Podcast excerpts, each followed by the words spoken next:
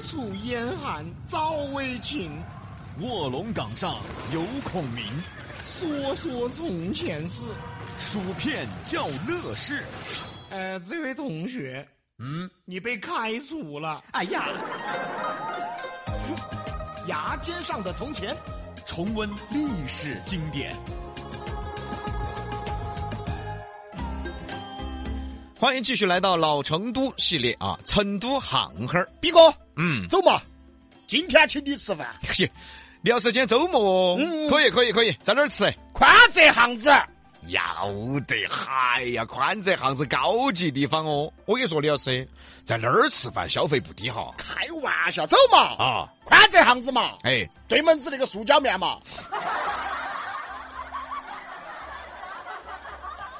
我觉得听众都应该猜出来你要请我吃啥子 了，结果我没有想到， 我将就这个塑胶面扣你脑壳上。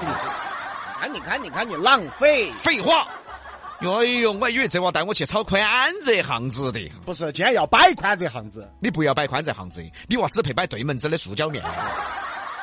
今天啊，是比洋秀老成都系列成都巷口儿的收官之作。又一个老成都内容要收官了，一共为大家连载了十六期，一共大约是五万六千字儿。每一个字儿都是我们原创的，每一个字呢，都是我们自己在电脑上敲打出来的，为大家介绍了一些老成都知名的小巷子。也介绍了老成都巷子里的文化和历史。那么，在成都巷子收官之际，嗯，为比洋秀弘扬老成都文化而点赞。哪个给你点？哎呀，我个人点，个人点的抖音只能点两千哈，点两千哈有啥意思嘛？不用点啊！那么今天就聊到啊，成都最出名的巷子了，宽窄巷子。宽窄巷子呢是由三条巷子组成，宽巷子、窄巷子和井巷子。成都人呢应该是相当熟悉了哈。关于宽窄巷子的历史，其实成都人也很熟悉。就是因为大家非常熟悉，所以造成了一个误区。有时候呢，我们去逛宽窄巷子，都会听到有人说：“哎，你看，这就是老成都的样子，这儿的房子就是老成都时期的样子。其实这个是个误区哈”。对，在此我们也更正一下啊，宽窄巷子是清朝少城以内的居民居，它整个建筑的格局呢是北京胡同式的，包括现在大家还能看到的宽窄巷子的一些小四合院儿它的构造呢是按过去北京八旗子弟满清风格修建的，有点儿呢类似于北京的四合院儿但是又没得那么大。所以啊，它和老成都民居啊还是有很大区别的。那么老成都民居呢是啥子样子的呢？民门板房、哎，门板房，小院坝、川西平原风格。但是呢，宽窄巷子却有着非常浓厚的成都味道。这个是因为在辛亥革命以后，少城不再是城中城了，也不再是八旗子弟居住了。这里呢，就住着一代又一代的成都本地人了。由于它的格式啊是一条一条挨着的小巷子，互相串联，非常紧密，所以啊这里成为了非常热闹的居民片区。从这个时候起呢，它的成都味儿才正式开始体现。啥意思呢？也就是说哈，在清朝时期，少城呢虽然说在这个成都，但是跟成都又没得啥子关系，哎，没得关系，因为这个少城内啊，他都不是成都人，对，全是清朝的八旗子弟。我记得我我们那个祖祖祖爷爷哈，也不是啥子重要人物哈，也就是个一品大员，他就在少城。然后我们祖祖祖你祖煮？啥子？你煮？哎，你不要煮了吧你！哎你呀，爪子的？哎呀，你煮煮煮爷爷，哎呀，一品大员。那照你这样子说，你煮煮煮爷爷应该做到一品天下。哎哎，哎，啥子？对的，这个才适合他噻。什么呀？那是一个意思吗？一品大员做一品天下。哎 这而清朝结束以后呢，这儿一片才成为了成都人居住的地方。有一句话嘛，叫“宽窄巷子最成都”。嗯哎，其实这一句话呀，呃，也对也不对。但是目前来看呢，宽窄巷子啊，确实最成都。这么说吧，嗯，宽窄巷子以前叫什么呀？以前叫胡同，在民国时期呢，才正式更名为巷子。胡同那个是北京的叫法。哦，而巷哈儿呢，才是成都的叫法。从更名的那一刻起啊，它才是真正资格的老成都。在清朝时期啊，康熙平定准噶尔以后，留了几千八旗子弟在成都哦，修建少城。宽巷子呢最早叫什么兴仁胡同，哎，窄巷子最早叫做太平胡同，井巷子最早叫做如意胡同。所以啊，那时候这里都是满清八旗文化。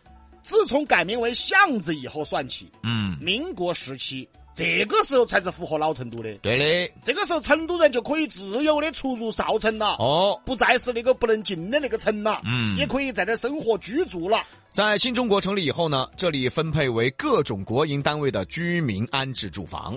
素芬儿有一首歌嘛，嗯人家素芬儿那首歌嘛，就像我们宽巷子的贾素芬儿。哦，那个时候老成都人呢就在这儿居住了哈。到了二零零五年，宽窄巷子街区，嗯它正式启动改造，二零零八年，宽窄巷子正式对外开放，哎，就是现在大家看到的了。成为成都名片、四川名片、中国特色步行街，列入中国历史文化名城保护项目。成都的宽窄，世界的宽窄。也是成都打造的最成功的一个市区特色商业旅游街区之一。嗯，锦里宽窄巷子文殊坊是市区以内最出名的旅游商业街区。李老师呢，人家就在文殊坊摆摊算命，是谁呀、谁在那儿摆摊儿啊？搬了，啊，搬了有，好久搬呢？哎，没有搬，没搬了就还在那儿噻。哪个算命嘛？反正李老师这个人呢，嗅觉也敏感嗯，反正哪儿出名他就去哪儿。哎哎，毕哥，哎，等于我还是流川的，你觉得这三个地方哪个地方生意最好嘛？还是文书房，还是文书房哎这这这非得是算命的，我就不能是掏耳朵的吗？你也可以修鸡眼 啊。但是人家说的算命的要文化高点儿的嘛。等于我不配。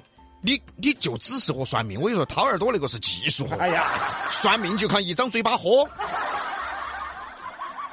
你看你不懂啥叫一张嘴巴喝嘛，那爪子嘛，有时候还要比手势我。还比手势，你 看你，你看他好懂啊，这一点其实我们成都人是值得骄傲的。嗯，包括外地很多政府官员啊，负责旅游项目的官员哈，嗯都要来成都学习考察的。嗯，对。呃，就是学习嘛，我们是如何打造旅游商业街区的？这一点真的哈，我跟你说，很多朋友只是说不了解。嗯其实成都很多地方的打造都是典范，呃对，全国很多地方的甚至官员都要来学习的。哎，啊，成都在这一点上真的是全国名列前茅的。所以说啊，作为四川人，作为成都人，要给成都点个赞。宽窄巷子的名气啊，我们在这就不用过多的介绍了。反正只要有外地朋友来，第一就要去宽窄巷子，我记得我还有一段创业史，就创在宽窄巷子。创史上 啊！创史上，你创史上了，要在阴沟头的。那时候我晓得李老师才二十岁，哎三十多年前是个哎，谁那么老啊？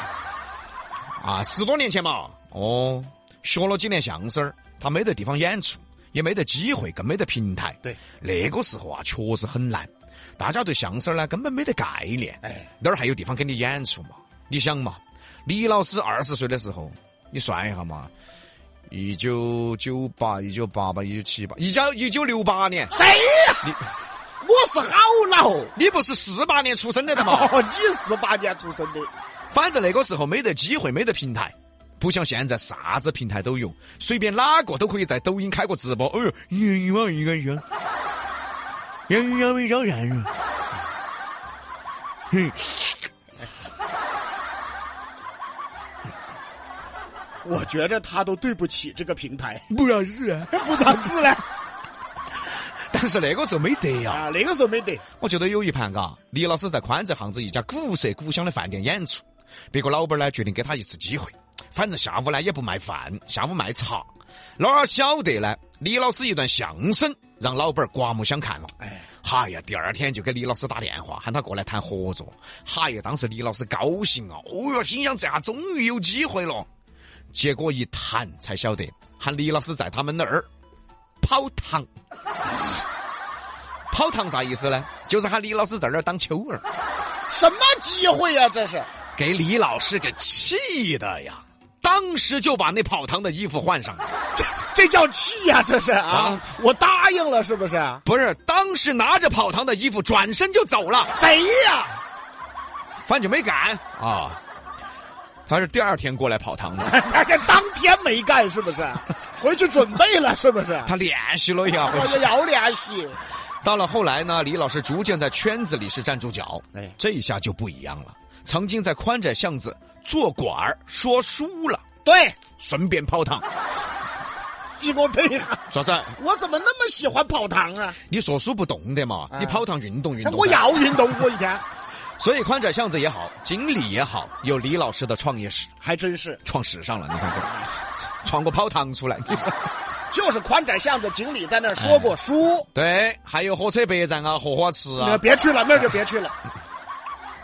那个地方不是说书，嗯，那个地方是摸包包。哦，火车北站、荷花池摸包包。谁？那你在哪儿摸包包？我当时青阳过。青谁阳？哦哟，所以在青阳宫丢过钱的朋友 哈、他已经承认了。比哥，哎我发现个问题，哎，你说你怎么那么多套啊？ 怎么你出门都带着套呢？是不是？只给你用啊，我不啊用 哈。只套你一个人，亲生只套你。比比哥，哎，怎么那么别扭呢？ 我说你套路多，是套路多噻，你出门都带着套路呢，就这意思噻。那不然呢我？只套路你啊，对吧？哦，所以呢，相信每一个成都人啊，在宽窄巷子呢都有一段故事，哎，因为人人都去过，有的呢在这儿留下爱情，哎有的呢在这儿留下友情。那个时候去宽窄巷子约会的嘛，多得很嘛。哎，那你们还是有文化，很高雅。嗯嗯我们这些直接去九眼桥。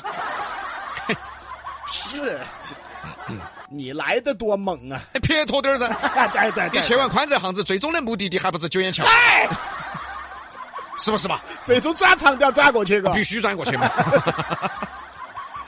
那么今天呢是成都巷子的收官之作，哎，讲到的是宽窄巷子。其实呢，大家对这个宽窄巷子的历史啊都很熟悉，我们没有过多的介绍。但是呢，我们想表达的是，嗯成都人对宽窄巷子的情怀，它呢是成都的名片，是成都的骄傲。也是每个成都人都喜欢的地方。但是在这儿提醒一句哈，嗯，那儿里面的小吃嘛，还是稍微用点儿心嘛。哈毕哥，我发现你这个人哎真的咋子咋子说话真的不对。 咋子嘛？还有经理，哦，还有这个。那儿的小吃也请你们用下心嘛。 哦对的，你们是名片啊！哎呀， 所以今天呢，成都巷哈儿也正式收官，感谢大家一如既往对《比洋秀》讲述老成都文化的支持哈。感谢大家，敬请期待下一期的全新内容。